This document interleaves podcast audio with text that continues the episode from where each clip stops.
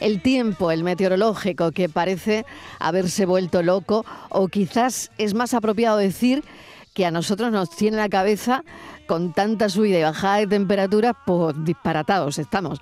Bueno, hace unos días amanecíamos bajo cero en muchos lugares de Andalucía, incluida la provincia de Almería, y ayer en Albox se llegaron a los 27 grados, la temperatura más alta de nuestra comunidad. Seguro que muchos lo notan porque entre el 30 y el 60% de la población de este país dicen que son meteorosensibles.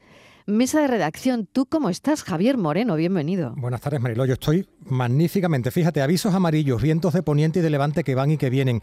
Hace unos días, qué frío más grande para abrir una conversación en el taxi y en el ascensor. Hoy hablamos de bochorno. Coincidimos en que tiene que llover lo más grande porque estos son cuatro gotas y hace falta más. Y con lo que se anuncia para el fin de semana, hasta uno se plantea el cambio de armario porque dicen que viene calor. Una compañera periodista, fíjate, llegó ayer a una rueda de prensa aquí en Sevilla hablando precisamente de esto, del malestar que genera esta meteorología cambiante. Le dolía la cabeza. Yo, desde mis amplísimos conocimientos en la materia, sentencié dos puntos. La presión meteorológica, eso, que provoca dolores de cabeza y otros males. Qué atrevido, ¿no? Y lo hice. Pero los expertos sí que saben de esto y seguro que lo van a corroborar para no dejarme en mal lugar, Marilo. Claro que sí. Mientras hablabas me, he quitado la chaqueta porque me estaba entrando calor, te lo digo en serio. ¿eh? bueno, Mar Gómez es física y meteoróloga que acaba de publicar Meteorosensibles, cómo el tiempo influye en nuestra salud de manera física y mental. Mar, bienvenida. Gracias por atendernos. ¿Qué tal? Gracias a vosotros. Bueno, ¿cómo somos? Cuéntanos.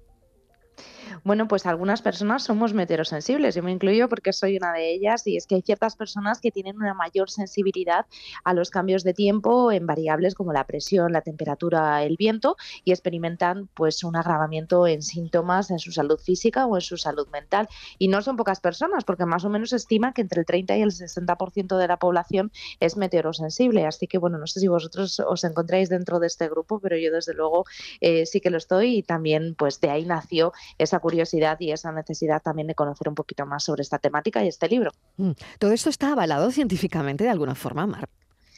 Sí, lo podéis de hecho comprobar con toda la bibliografía que he podido añadir en este libro, pero sí, tenemos muchas evidencias científicas, las he querido recopilar en, en meteorosensibles, eh, principalmente, bueno, pues cómo afecta la presión atmosférica a las personas que padecen, por ejemplo, artrosis y artritis reumatoide, las personas que tienen migrañas también experimentan un agravamiento en sus síntomas cuando, por ejemplo, eh, cambia la presión, eh, personas pues que son más sensibles también a las rachas de viento, intensas, eh, cálidas, resecas, con una electricidad del aire muy característica que se llama ionización positiva, pues pueden experimentar también problemas de insomnio, cefaleas, eh, incluso trastornos de ansiedad y depresión. Y las altas temperaturas también nos pueden afectar no solo físicamente con esa sudoración, calambres, golpes de calor, sino también mentalmente, pues podemos estar más irritados, más enfadados. ¿Y eso está en la las partículas del aire?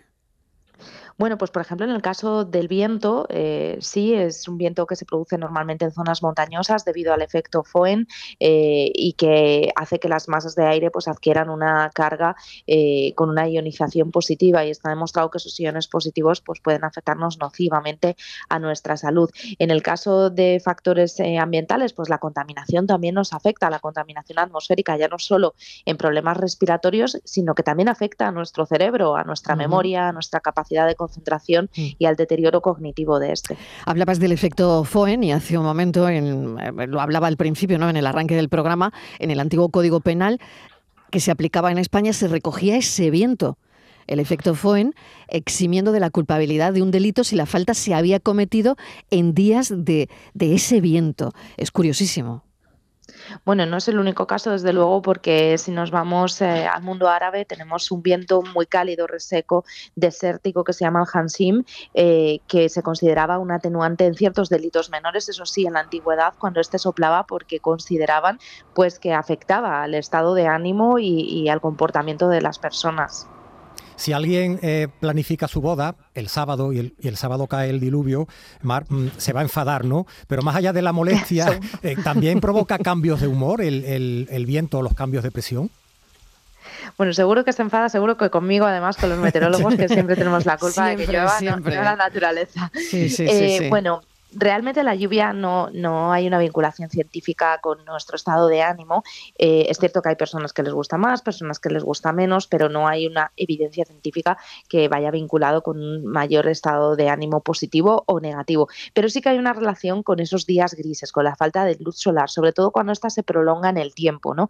Eh, y sobre todo en las estaciones, como puede ser el otoño o el invierno, cuando aparece el llamado trastorno afectivo estacional, que es un trastorno eh, que afecta a un pequeño porcentaje de la población pero que viene muy vinculado a esa carencia de la vitamina D que recibimos del sol, que a la vez está muy eh, relacionada con la producción de serotonina, que es un neurotransmisor que, entre otras muchísimas cosas, pues regula nuestro estado de ánimo. Claro, y cuando subimos a un avión a 10.000 metros, aunque la cabina esté presurizada, se hinchan las piernas se hinchan las manos, eso es evidente.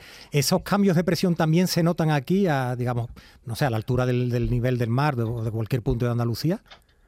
Sí, porque nosotros también estamos expuestos a cambios de presión atmosférica cuando llegan borrascas o llegan anticiclones. Las borrascas ya sabemos que suelen traernos lluvia, cielos más cubiertos, un mayor porcentaje de humedad, mientras que los anticiclones nos garantizan un tiempo más estable. Y sí, esas caídas de presión, por ejemplo, cuando llega una borrasca, está demostrado que pueden agravar los síntomas de las migrañas y también esos problemas articulares. Además, las personas que tienen problemas reumatológicos, cuando llueve, pues salen menos a la calle, se quedan más en casa, las articulaciones se quedan más rígidas y a la vez pues esto puede producirnos también un mayor grado de dolor. Y la gente se estará preguntando también ahora mismo, Mar, por ejemplo, la, relación de los partos con los cambios de luna. Yo no sé si esto tiene base científica o no tiene ninguna, ni, ni siquiera si hay estudios que vinculen esa mayor frecuencia de partos en noches de luna llena, pero es verdad que esto está en la sabiduría popular. Sí, es una creencia muy arraigada, pero de momento la ciencia no ha podido demostrar que esto sea así. La luna no nos influye ni en sus fases, ni en los partos, ni en la menstruación, ni en nuestro comportamiento, que también es algo que, se habla mucho, ¿no? Si la luna nos vuelve un poco lunáticos. Esto tiene una explicación algo más racional y, bueno, viene un poquito del pasado, ¿no? Antiguamente, pues eh, la gente aprovechaba esas noches de luna llena para sociabilizar, hacer cenas, eh, bueno, salir, festejar y, claro, esto daba posibilidad eh, de que hubiera más enfrentamientos más discusiones, más peleas y bueno, pues por ahí nos viene un poquito lo de que somos un poco más lunáticos en las noches de luna llena, porque había más probabilidad porque era cuando se hacían las cosas, vaya. Pues si quieren saber más, el libro se llama Meteorosensibles, eh, nos ha llamado muchísimo la atención porque, mm, bueno, nos sentimos un poquito así algunos también. Mar Gómez, muchísimas gracias, física y meteoróloga. Em, un saludo y mm, seguiremos ampliando esta información con tu libro. Muchas gracias a vosotros.